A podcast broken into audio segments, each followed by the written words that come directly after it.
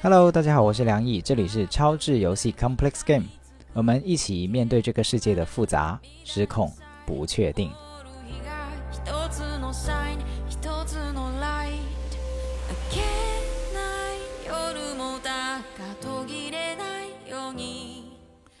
啊、这一期本来是约了委员长，想跟他一起跟大家聊双十一哈。我们大概一两年前录过一期，就是如何超智的跟你的另一半聊双十一，然后是打算变成一个惯例，就是每年到双十一之前就跟大家聊一聊，啊、我我跟委员长是怎么聊购物的问题的，因为真的很有意思。呃，很多人会因为双十一而吵架，或者说因为双十一会有很多窝心的事情，好，也因为购物购物节这件事情有很多闹心的事情，然后所以我们这个双十一过得很开心哈、或者说交流得很开心，所以就想把一些啊、呃美好的沟通过程分享出来。但是因为委员长这个忙于复习，然后刚好他有能量去聊节目的时间啊，错过了，然后就就我就在想说，哎呀，还是顺其自然吧。所以这一期就等于啊、先给大家挖个坑哈、知道说有这么一一出，然后可能未来什么时候再补给大家吧啊。啊、我还是以尊重委员长的以及照顾他的能量为主啦。虽然很可惜，虽然很遗憾哈。那我们这一期聊什么呢？我们这一期其实是想跟大家聊一个在亲密关系中很常见的现象，或者说在亲密关系中很常见的一个心态，就是觉得自己太主动了啊。比如说有一些心态是说，哎呀，怎么每次都是我去哄他？怎么每次都是我低头啊？怎么都每次都是我在兜底？哈、是有这样的一些想法跟心态。如果你有过，那么这一期会非常非常适合你。好，好吧，那我们就会开始吧。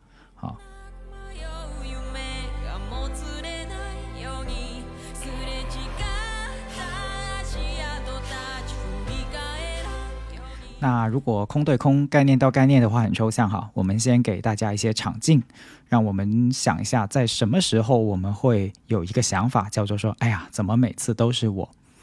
呃，我自己生活中就出现过这样的场景啊。呃，给大家两个场景。第一个呢，是当我呃去这个厕所啊、就家里面的洗手间啊、的时候，然后呢就发现这个洗手间里面的卫生纸啊已经都用完了。然后就是只剩下了一个那个纸卷芯哈、在那个卷卷纸的那个卷纸架上面，然后心里面在那一刻就会升起一个想法：怎么每次都是我？怎么每次都是要我去换这个纸卷芯啊？这太不公平了啊！为什么每一次都是我呢？这是第一个场景哈、那第二个场景呢是呃，我们家委员长在我们吵架的时候有一个习惯哈、就是要把自己关在房间里面，然后我就进不去了，对吧？那呢，每一次可能我就要呃低声下气啊、去敲这个门啊、说：“哎呀，老婆消气了吗？可以开门吗？啊，我们可以谈一谈吗？哈、你可以想一想哈、就是呃这样的一个场景里面，我心里面可能是有很多想法的，就会类似于跑出来一些想法，类似：哎呀，怎么每一次都是我去低头啊？怎么样，每次都是我去哄他哈、能不能有一次是他来哄我？记住，这些是想法啊。那这两个场景，我们可以从这两个场景开始哈，延伸出去，其实就是亲密关系里面我们都可能会进入的两种场景。那我自己是怎么面对这两种场景的呢？哈，第一种的时候，其实我就会发现说，嗯，我现在有这个想法，这个不公平的想法，哎呀，怎么每次都是我去换这个厕纸啊？这个想法，它只是一个想法，它是不是事实呢？啊，然后首先我就想一下，诶，我现在有这么大的一个不公平的感觉，它真的其实不是一个感觉，它是一句话，它是一个指责，它是一个评判，它是一个判断，它其实严格来说根本不是感觉。那感觉是什么呢？真正的感觉是什么呢？真正的感觉是我身体性的感觉，那个才是感觉啊。我现在身体的感觉是什么？现在我很着急，我去厕所就是要上厕所的，所以我有一个生理上要解决的需要，所以我的身体是紧绷的、着急的，想要呃用一个很快速的动作来获得轻松跟释放的哈。啊，虽然这个不那么文雅哈，但是大家已经能够想明白，就是人所共有的每天对吧？每天要去呃解决啊这个解手的这个需要。其实那一刻你是很想要赶快的解决以及轻松的，那在这样的一个情况下，你又遇到了要去换抽纸、换赤脂这这样的一个呃刚需啊，因为如果你不解决的话，可能你待会儿的解手就没有办法完成，对吧？所以你是这样的一个情境下，我是在这样的一个情境下，心里面就就很多种压力同时压进来啊，所以在那一刻。我的脑袋里面的很多不公平的反应，其实是有这样的一些真实的感受跟需要在那里的。然后我第二个一一，当我这样想的时候，我马上就发现，哦，原来我自己是这样的状态。所以我当下其实那个解手的需要可能更强烈，然后又叠加了一个换抽纸的需要，所以我会那么的呃不高兴啊，或者说不舒适。然后第二步我就开始想，那。这个不公平，我就一边在解手，一边在想，那这个不公平是事实吗？我发现其实不是事实。就是当我去想一想，说平时真的所有的家务都是我做，然后太太没有承担任何的东西吗？不是啊，她平时有非常多的对我细致入微的照顾，很多的细节，呃，我我就不一一列举了哈，这个可以讲三天三夜讲不完。但是马上那些。理智又回来了，就是或者说那些呃温暖的、体贴的、被照顾过的那些记忆，又鲜活的开始涌进我的大脑，我就知道，嗯，刚才的那个说什么家务都是我做，什么事情都是我去低头要去，呃，连抽抽纸都是每次我换的那些想法，它不是真实的。虽然那个声音很斩钉截铁，非常的。呃，就是好像理所当然一样的啊，去说的那些话，但其实他们不是事实。有一个更大的、更客观的事实摆在我面前，就是我其实有一个很喜欢、很爱我的太太，然后她每天为我做很多的事情，为我们的感情、为我们的家不断的在服务、不断的在付出，这个才是事实。我刚才说的那些其实是气话，是荤话。虽然我没有对她用嘴巴说出来，但是在我脑袋里面想的时候，这些话其实不是事实。好，所以我们看在这里，我已经做了两步很重要的。当我们呃面对脑袋里面有这些想法，就是哎呀，怎么每一次都是我？怎么每一次都是我去低头？怎么每一次都是我退让的时候，我做了两步，对吧？大家会看到，第一步是什么？是回到自己当下的状态。我们有的时候脑袋里面那句话是没有场景性的，以至于我们都忽视了我们是在什么场景里面、什么状态下产生这样的结论。所以，先看见自己，其实是我做的第一步。永远先看见自己，因为在那个时刻，我就发现，哦，原来其实我是有一些很硬、很急切的需要，身体性的需要要去解决的。所以，我要先照顾自己。如果我的想法是去死磕哦，马上调转头来冲进房间去把太太骂一顿，哦，把委员长骂一顿，那其实是一个失控的状态来的。我没有真的对自己负责，没有真的爱自己。我在着急啊，我要去上厕所啊，啊，那个才是我的第一需要啊。所以在在那个时刻，其实看见自己是非常非常重要的。我们这里面就提到了一个很有趣的现象，就叫做。呃，我把它命名哦，我自特别喜欢自己生造一些概念，叫做情绪正义。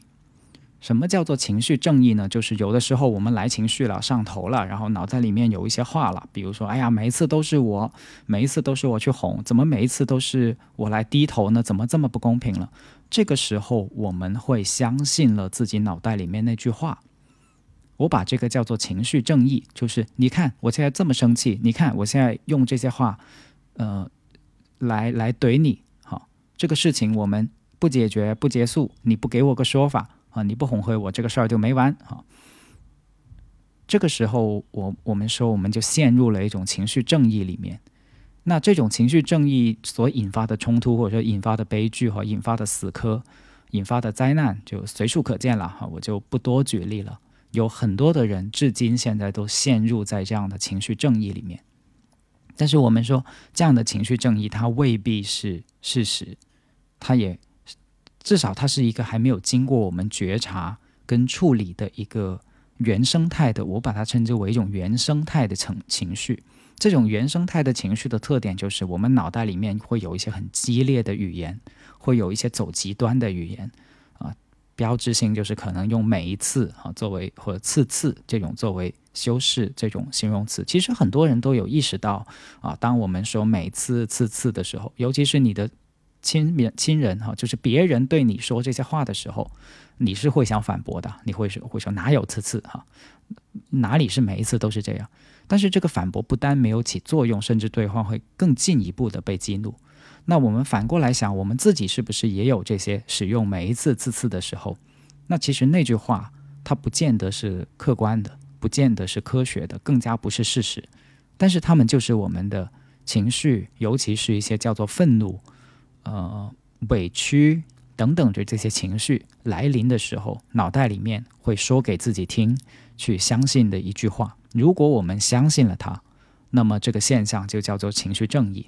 啊，其实是没有那么大义凛然的正义的。大家看我在刚才那个例子，如果我坚持这种正义，坚持觉得自己来了情绪，那就代表我是正义的，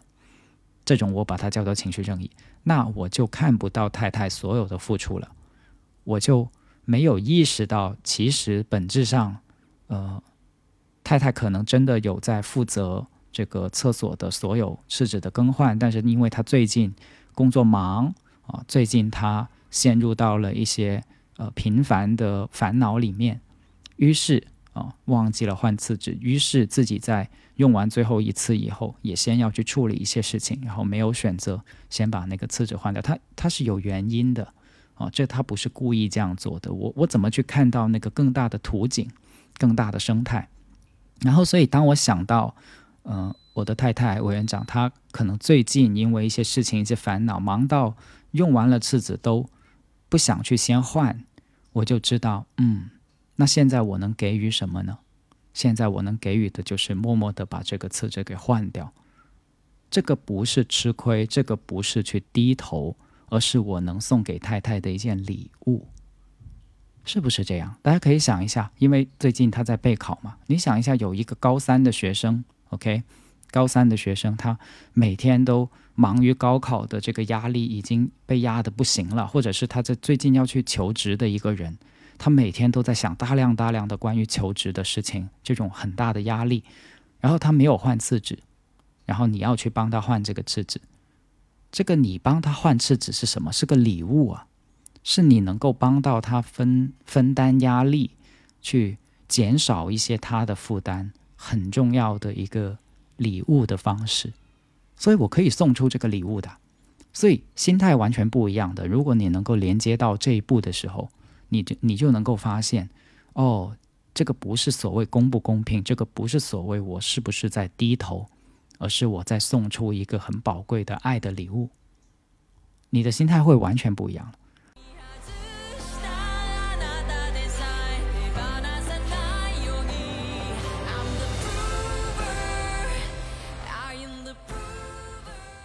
然后刚才还有第二步，就是当连接完自己想解手啊，发生了什么那个场景以后，我做了很重很重要的第二步，就是我去想，真的是不公平吗？难道我的太太没有为我做任何的事情吗？我们经常会忘记了自己所得到的，只是关注自己没有得到的，这个是人类的局限性，或者说，呃。人类的其中一个，甚至可以说人性的弱点，我把它称之为一个人性的弱点。我并不把它称之为邪恶，我也不把它认为是缺德，我只是认为它是我们人性的弱点。啊，我们经常会呃进入一次次的重新去进入这个人性的弱点，就是我们以为自己是最不公平的那个，以为自己是付出最多的那个。然后我们忘记了，其实身边的人对自己为自己做了很多，其实他们也有很多的付出。这个现象，其实心理学家已经发现了哈。这个上一期节目也有跟那个呃弗雷尔有聊到啊、谈到，就是科学家曾经去做一个研究啊、就是让这个夫妻或者是情侣去分别打分啊、自己做的家务占的比例是你们家的百分之多少。然后呢，他们做一件很有事意思的事情，就是把伴侣双方的那个指数，自己做的自己做百分之多少那个数字加起来，就发现远远大于一啊，这个远远大于一。远远大于一是什么意思呢？就是人们都高估了自己对于家里面的呃贡献，这个这个评估都倾向于评估自己做的比较多，倾向于评估自己付出比较多。所以这是一个现象，这是我们一个人类的心理惯性，我称之为人性的弱点，就是我们很喜欢去评估自己做的很多，但是很少去感知别人为我们做的。这会带来什么？其实其实这就是幸福的钥匙啊！就是当我们总是觉得自己做的比较多的时候，我们就会想：哎呀，为什么这么不公平，这么不幸？我怎么嫁了这样的一个人，或者是娶了这样的一个人？但是你的感知能力没有打开，你的对于别人在帮助你、别人在爱你、别人在服务你的这部分的感知能力没有打开，这个日常没有去感知过的话，其实你就活在了一个不幸的生活里面。我们就以为自己是那个最苦的人，以为自己是最付出的那个人。当然，我并不是说所有的婚姻里面对方都一定很爱你，怎么怎么怎么怎么样。他有个客观的情况，我们也不能脱离那个客观。但是我们只是让大家去知道说，我们在认知的层面就是有这样的一种缺失跟人性的弱点，就是总是很少去评估或者是想到别人为我们做的。而这个部分其实是幸福的钥匙。我们越能够感知到别人为我们做的，我们又越有可能相互的。给对方礼物，就像我刚才说的，我我是在给太太一个礼物啊，我是在付出，但是我同时也是一个给她爱的礼物。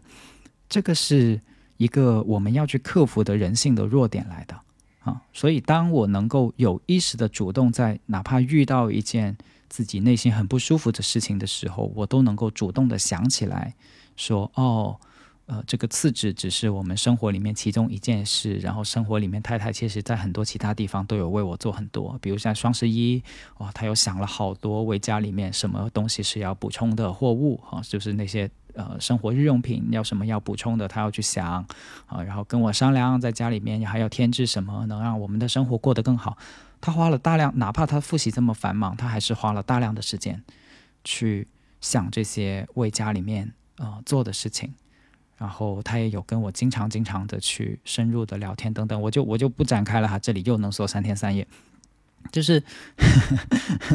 就是就是这些，其实我们自己能够透过主动的去想，而且不是只是夜深人静的去想，是哪怕你在那个认为不公平的瞬间，自己上头了，情绪上来了，所谓那些愤怒委屈上来的时候，你也有意识的去补充的想到。对方为你所做的，对方为这个家所付出的，对方为你们这段关系所付出的，那么你对整件事的观感会很不一样，你对你的关系的评估会非常的不一样。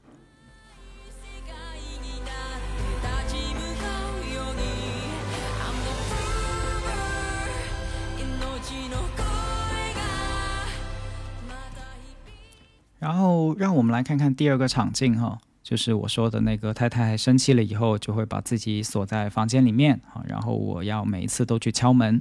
啊，说哎呀，这个消气了没有啊？我们要不要聊一聊啊？哈，那有人说，那这是事实了吧？每一次真的都是你去敲这个门，每一次真的都是你要先去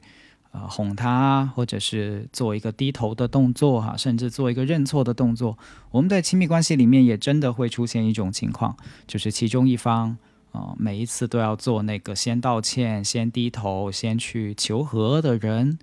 那你怎么看待这个事情呢？你怎么去化解了？怎么去处理了？或者说，嗯，我们那两步也还是会走的啊。比如说第一步里面，我就会看到说，嗯，在这个事情里面，我每一次都去低头，这个只是我内心对这个事情过程的一个解读。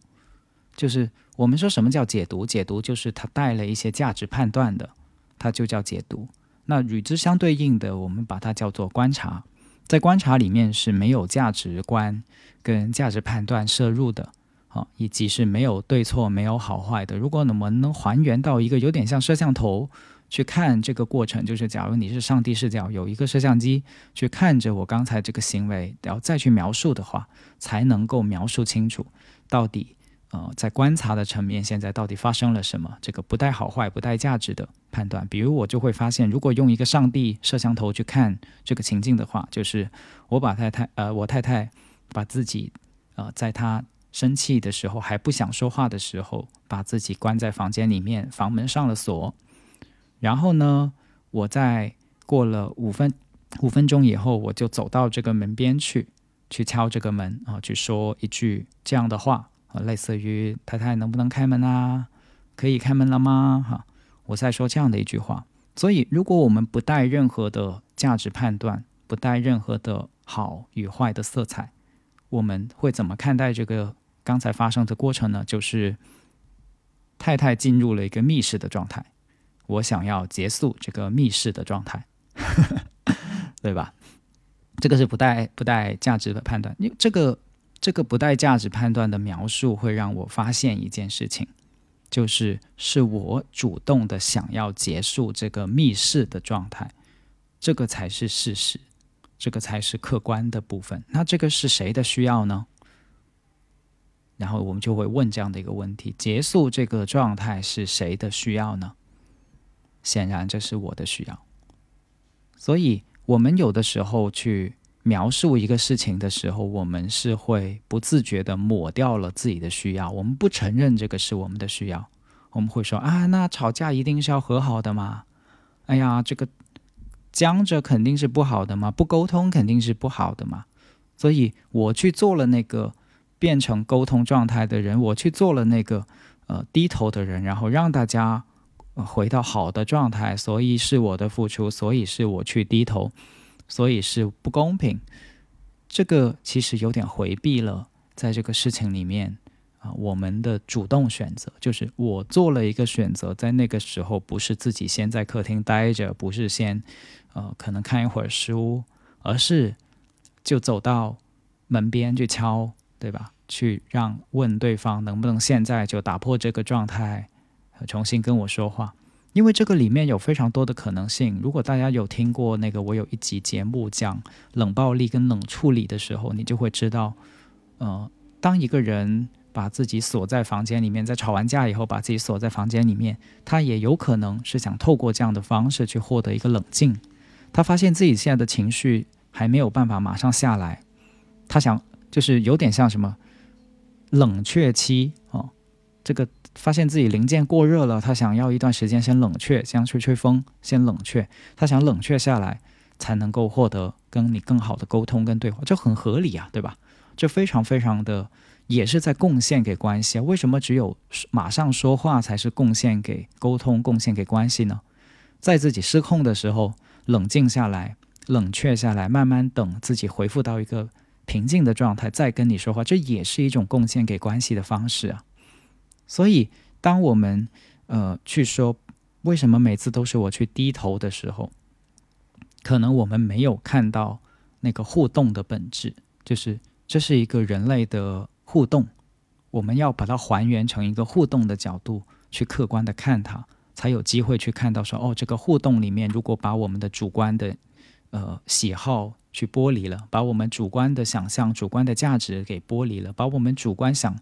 用的这个路线都给它剥离出来了以后，就是所谓的路线，就是你认为现在就要马上开口才是正义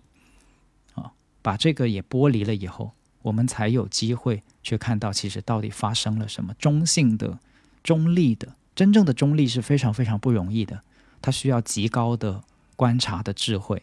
就是所以哲学家科尔改过说过一句话，就是不带评判的观察是人类最高的智慧所以你可以想象一下。在吵架的时候，你有没有试过去运用这样的智慧，去看到你们之间那个互动到底发生了什么？啊，有的人马上就会说：“哎呀，是他不开口啊，是他总是在冷暴力我啊，又或者是哎呀，他总是发脾气。”我们我们怎么去看待这些带着极大的评判色彩的语言，我们是不是完全相信了这些语言？如果我们相信了这些语言，我们就我们的智慧就被封闭了。我并不是说这是不好的，而是说我们的很大的人类的智慧就被封印住了。这就是我做超智游戏的其中一个初衷，也是我教非暴力沟通的初衷。刚才我们说的这些，其实都是以非暴力沟通为基础哈。所以如果你觉得诶蛮有意思的，蛮有道理的。呃，它都在非暴力沟通的体系里面，只是我不把它变成教学的语言哈。呃，但是这个现象我们是可以去，哪怕你没有学过任何的非暴力沟通，但是刚才的过程你也会发现，哎，是蛮有意思的，是可能是一个我没有想过的层面。那这样子的话，我在我我们不妨再尝试回到我的那个情境跟案例当中，就是这现在就有一个事实摆在我的面前，现在就有一个很客观的事实摆在我的面前，就是当。我的太太在生气了以后，我们在呃有一些事情没有办法立刻的产生出共识的时候，我的太太选择先把自己关在房间里面一段时间消消气。我怎么看待，以及我希望怎么反应？好，所以在这个事情里面，后来我们两个发现是这样的情况以后，我们做的选择就是：第一，我允许他有一定的时间去冷却、去降温；第二。因为我也不知道它要冷却多久，所以我可能每隔十五分钟、每隔半个小时会去 check 一下，就像是看这个米饭有没有煮熟，或者是你看你的，应该反过来说哈，不是有没有煮熟，是是那个过热的汽车零件啊，已经有没有完全降温？我要过一段时间去 check 一 check，这只是一个 check 的动作。这个 check 当然不代表低头啊，这个当然不代表啊什么掉不掉价，甚至都不会产生这些价值的判断，它只是一个。客很客观的，呃，询问啊，温就像问你的汽车零件，你你你降温好了吗？哦，你还热着，好好好，那继续再再再过一会儿没关系啊，这个继继续继续再再降温一会儿，啊，并且自己也需要一些时间，啊，就发现这个时间里面，这个对方降温冷却，自己也可以获得一些时间空间去思考刚才到底发生了什么。啊，刚才到底自己的情绪状态跟对方的情绪状态是不是能对得上的？啊，是不是一个合适的，已经可以去重新重启这个沟通的状态？这这就很良性，就是来到这里，你就会发现所有的选择、所有的行动，它都是它都是健康的，它都是良性的。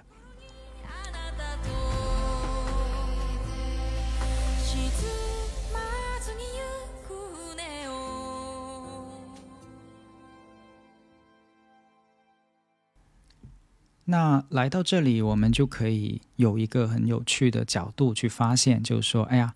很多的情侣在谈恋爱的阶段，不是用我刚才的这个角度去理解冲突的，啊，不是用我刚才的这个角度去理解跟对方的互动的，为什么会这样？或者说，呃，我在这里面想分享的一个角度就是，嗯。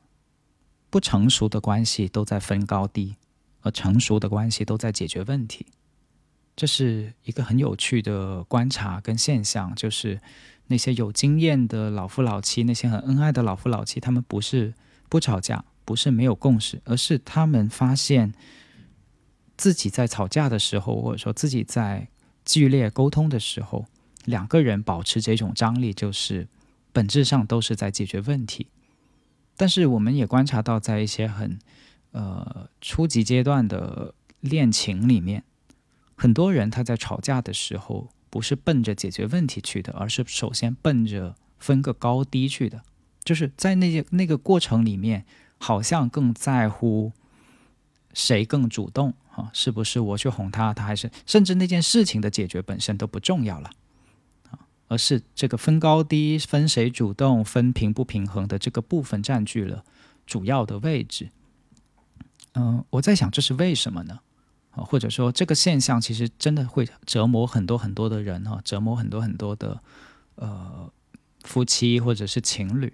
就是这这句话，哎呀，为什么每一次都是我去低头？为什么每一次都是我去哄？就是这期节目其实就是针对这两句话所产生的一个节目。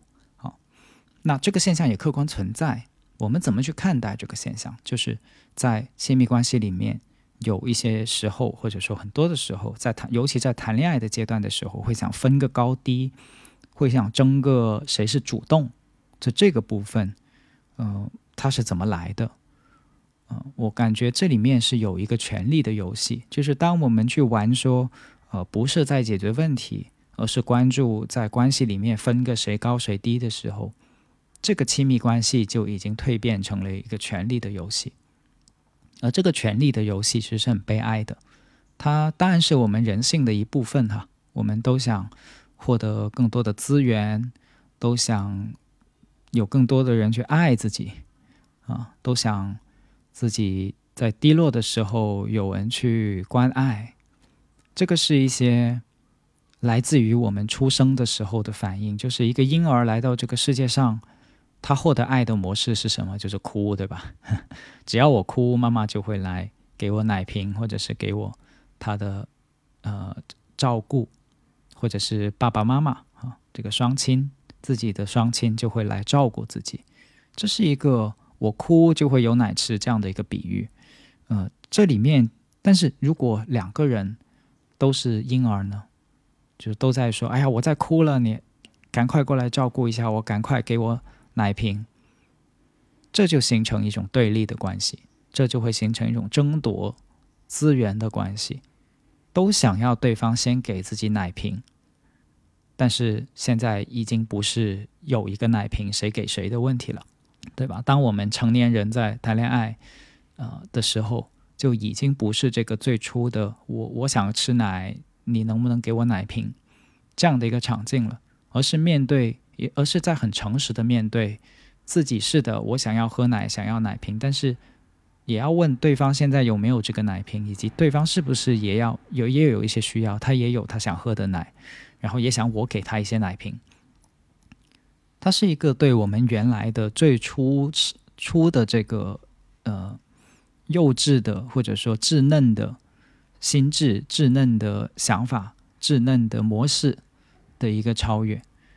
可是，如果我们不去超越这个最初稚嫩的场景，最初这个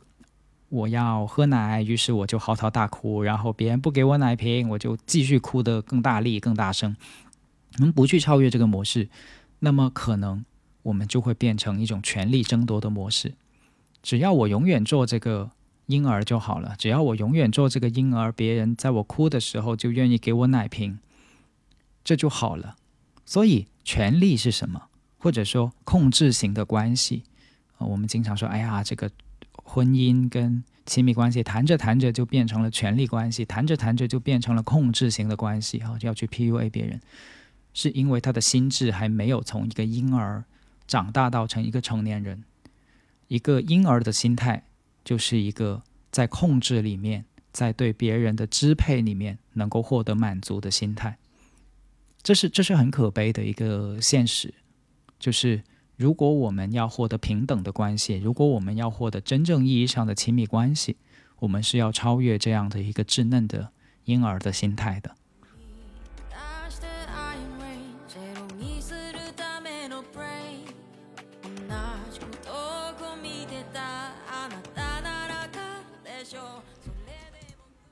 所以今天的主题是说，在亲密关系里面，主动的那一方会不会掉价？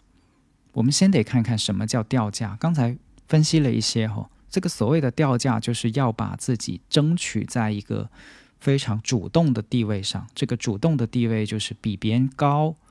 呃，别人会听自己话，被自己牵着走啊，这样子就叫做不掉价了。所以有的人会反复谈一种非常可悲的恋爱。就是在亲密关系里面，反复的去证明自己是能够这样做的那一方，就就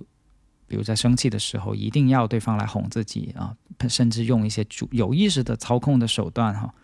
让对方认错啊，呃，让对方一定要为自己服务哈，把那个事情给修补好啊，让对方去做那个呃服务自己的人啊，简单来说就是，又或者是反过来。啊，变成自己是呃服务对方的人，自己去不断的哄对方，并且认为这种不断的哄对方，其实恰恰就是一种爱的表现。这两种这两种方式都其实不是健康跟平衡的关系，他其实只还是在玩那个权力的游戏啊。有的人也会也会反过来，就是用自己呃不断哄的行为，因为对方就开心了嘛。这个时候对方就哎呀开心，有一种被宠的感觉，有一种公主的感觉，或者是王子的感觉，用这样的方式，呃，去获得一种好像爱的感觉。但其实这些行为都只是在贡献给一个权力的游戏，去确认有一方的确比另一方在关系里面有更多的特权。这个特权的意思就是有一方的感受跟需要是会被无限度照顾的，而另一方的感受跟需要是可以随时被牺牲掉的。那大家可以想一下，这样的关系会会可持续发展吗？或者说会最后变成一个美好的关系吗？啊，我并我并不认为这样的失衡的关系能够走得远啊，以及说能够呃形成一种很健康的、很幸福的关系。然后我也曾经收到过很多呃关于亲密关系的求助，类似于问题的问法，就是说，哎呀，我已经知道了我在作，然后我时不时的就会作，并且已经试过把几段我觉得很好的关系给作没了啊。这个人本来真的很不错的，最初我们都呃谈得很好的，但是我发现自己就会作，把把这段关系直到把它作没了啊。然后我就说，你到底这个作是什么意思？描述一下你的作。具体会做什么？他就他就说啊，只要对方呃开始没有这种对自己的献殷勤，或者说哄自己主动去低头，他就会做一些事情哈，甚至都主动发一些脾气，要要对方直到对方愿意去认错或者低头去哄自己。明明知道自己其实对方是有难处的，对方没有错的，但是都逼着对方要去对方进入一个哄自己跟低头的状态。可能过几次以后，对方就真的受不了了，然后就也掀桌子了，对吧？然后这段关系就结束了。嗯，有的有的人发现自己会进入这样的模式，所以他就说：“这就是我所说的作哈。”啊，明知道这样好像是没有在服务于这段关系，明知道这样子好像没有真的把感情谈深，但是依然忍不住这样做。所以这个我们回过头去看是什么呢？就是。把亲密关系变成了权力游戏。当我们把亲密关系变成权力游戏的时候，我们就会不自觉的去做，不自觉的去用这样的方式美其名曰考验对方，或者是美其名曰呃去确认自己在这个关系中是特特别的，是被爱的。这个跟爱一点关系都没有。如果一个人不不管对错。都一定要跟你认错。如果一个人不管什么情况下都要牺牲自己来照顾你，这个不叫做爱。可能有一些母亲最初是这样做的，就是他哪怕自己都要死了，他还要把把一些最好的东西给自己的孩子。你是在这样的爱的模式下长大的，你的妈妈不断的牺牲自己，或者你的爸爸不断的牺牲自己来去满足你，你认为这就叫爱？很可惜，这不是爱，这只是牺牲。所以你就会复制这个模式，或者说，呃，把这个模式认为是爱的本体，然后拿这个去要求你的伴侣，拿这个去要求你的另一半，直到把它作没了。这个是惯性。我们有机会在长大的时候看到这个悲剧，看到这个权力的游戏，看到这个权力的游戏怎么样，其实根本就不会让我们得到一段美好的关系。根本就不会让我们跟一个美好的人去建立一段美好的爱情，然后我们就会有办法，才有办法从这个作里面去跳出来。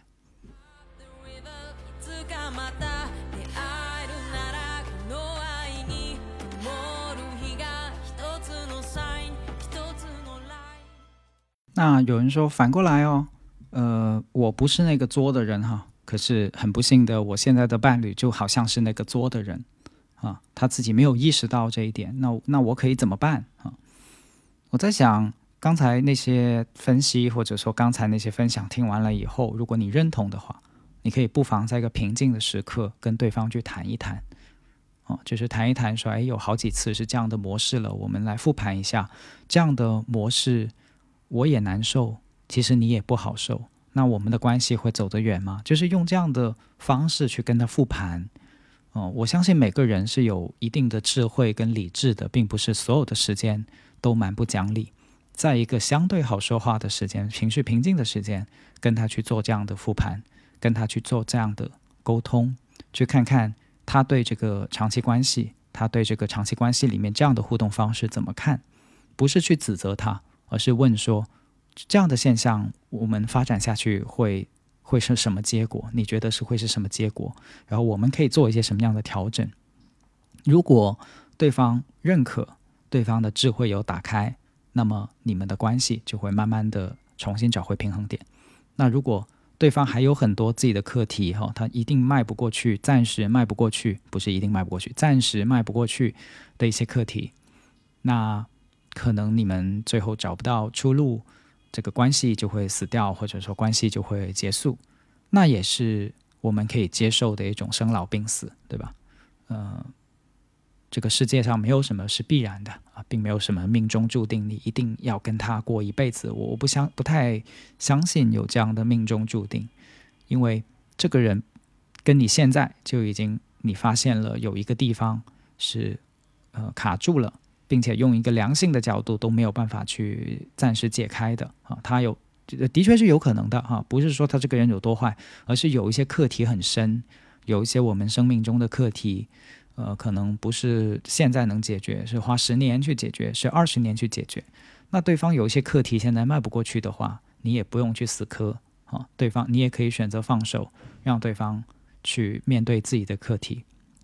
嗯，我觉得这是一个比较良性的角度。好，就是谈谈恋爱也好，谈亲密关系也好，去把这些部分交流清楚，那就是那就是什么？那就是死而无憾，对吧？那就是哪怕分开，你也不会抱怨，你也不会用一个怨恨的态度，啊，去面对这段关系的结束，而是以一个平静的祝福的态度，知道说，哦，我已经把这个里面的一些不平衡，最终导致我们关系走向终点的原因都梳理清楚了，然后只是对方的生命课题还没有得到完全解决，所以祝福他有一天能够解开自己的生命课题，也祝福我自己能不去死磕对方的。课题，并且有别的人可以跟我去过好我的生活。我觉得关系就是这样子，好，这是一个我的健康的关系的观念，呃，也只是分享给大家，你也不一定需要去同意，好，但是你可以去做一个参考。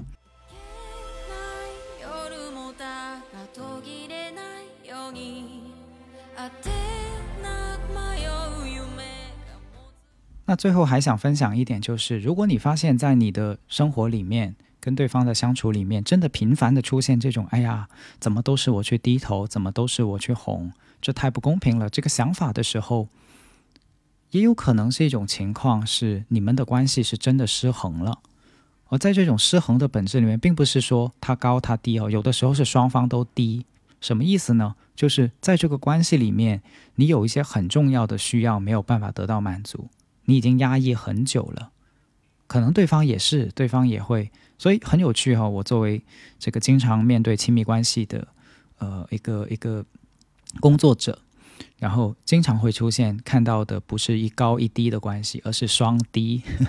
这个双方都低这样的一种关系。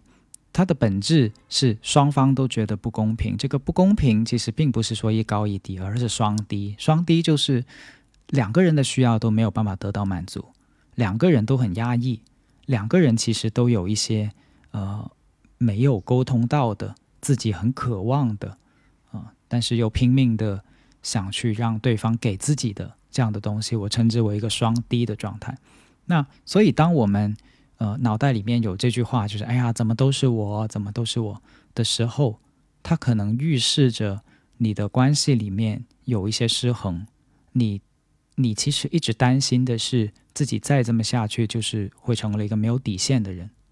啊，守不住了。我都我连最最现在的位置都守不住了，然后我没有底线了，我什么在这个关系里面都得不到了，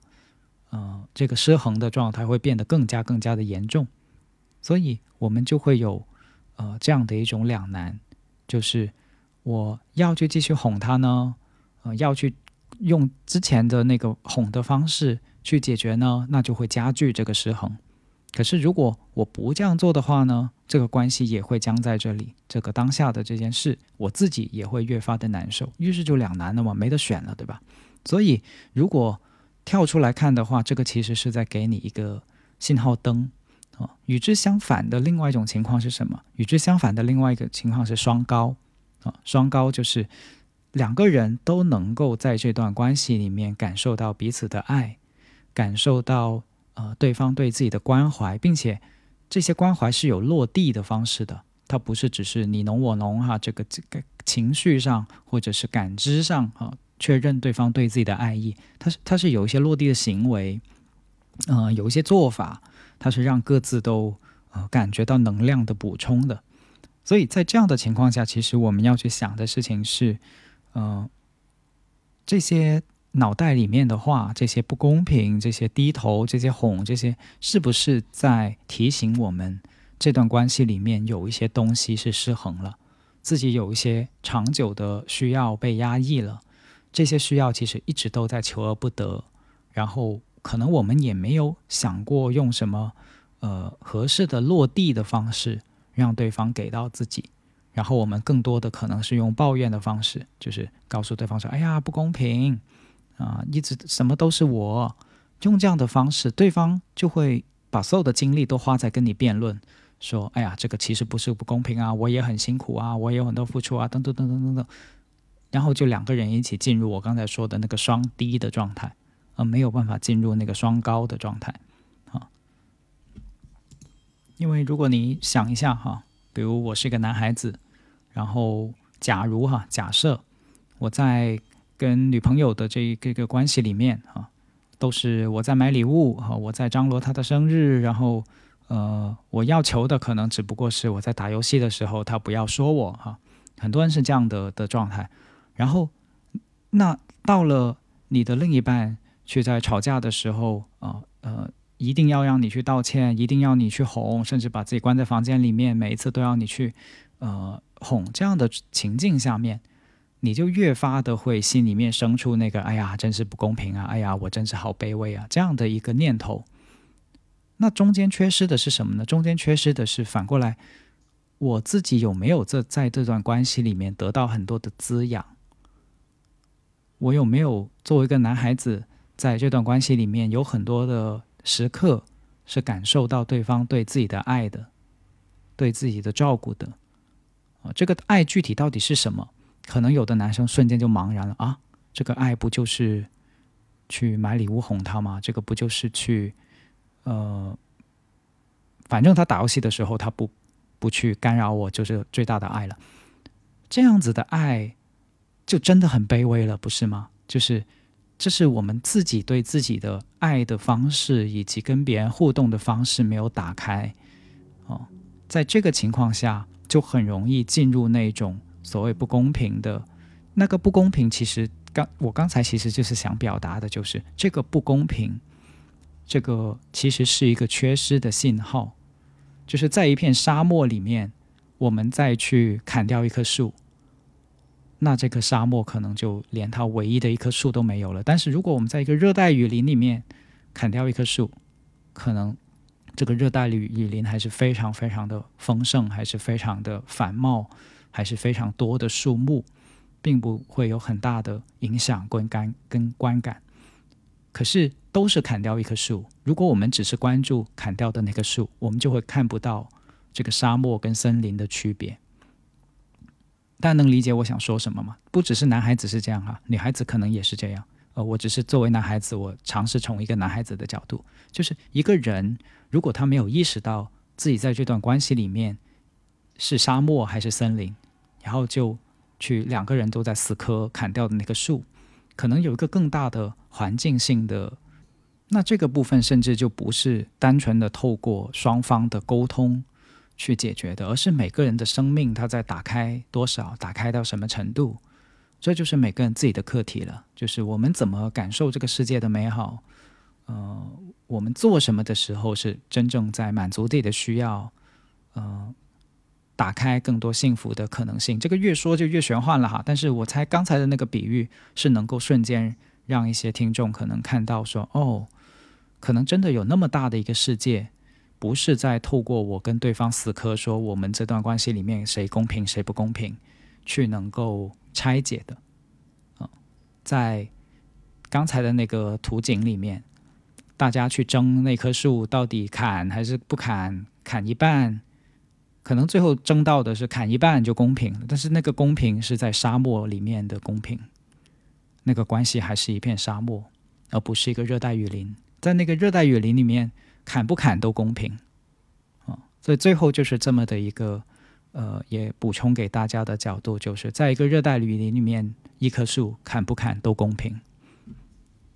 好啦，那这就就是这期的从呃这个很常见哈，在亲密关系里面真的很常见的一句内心的不满哈，这个都怎么都是我，怎么都是我去低头，怎么都是我去哄，去出发来呃跟大家一起玩的一集超级游戏哈。我也希望有更多的人，或许你可以在评论区里面说一说你对这个问题的一些经验和想法啊，或者我的分享里面你有共鸣的，也非常欢迎大家来互动啊。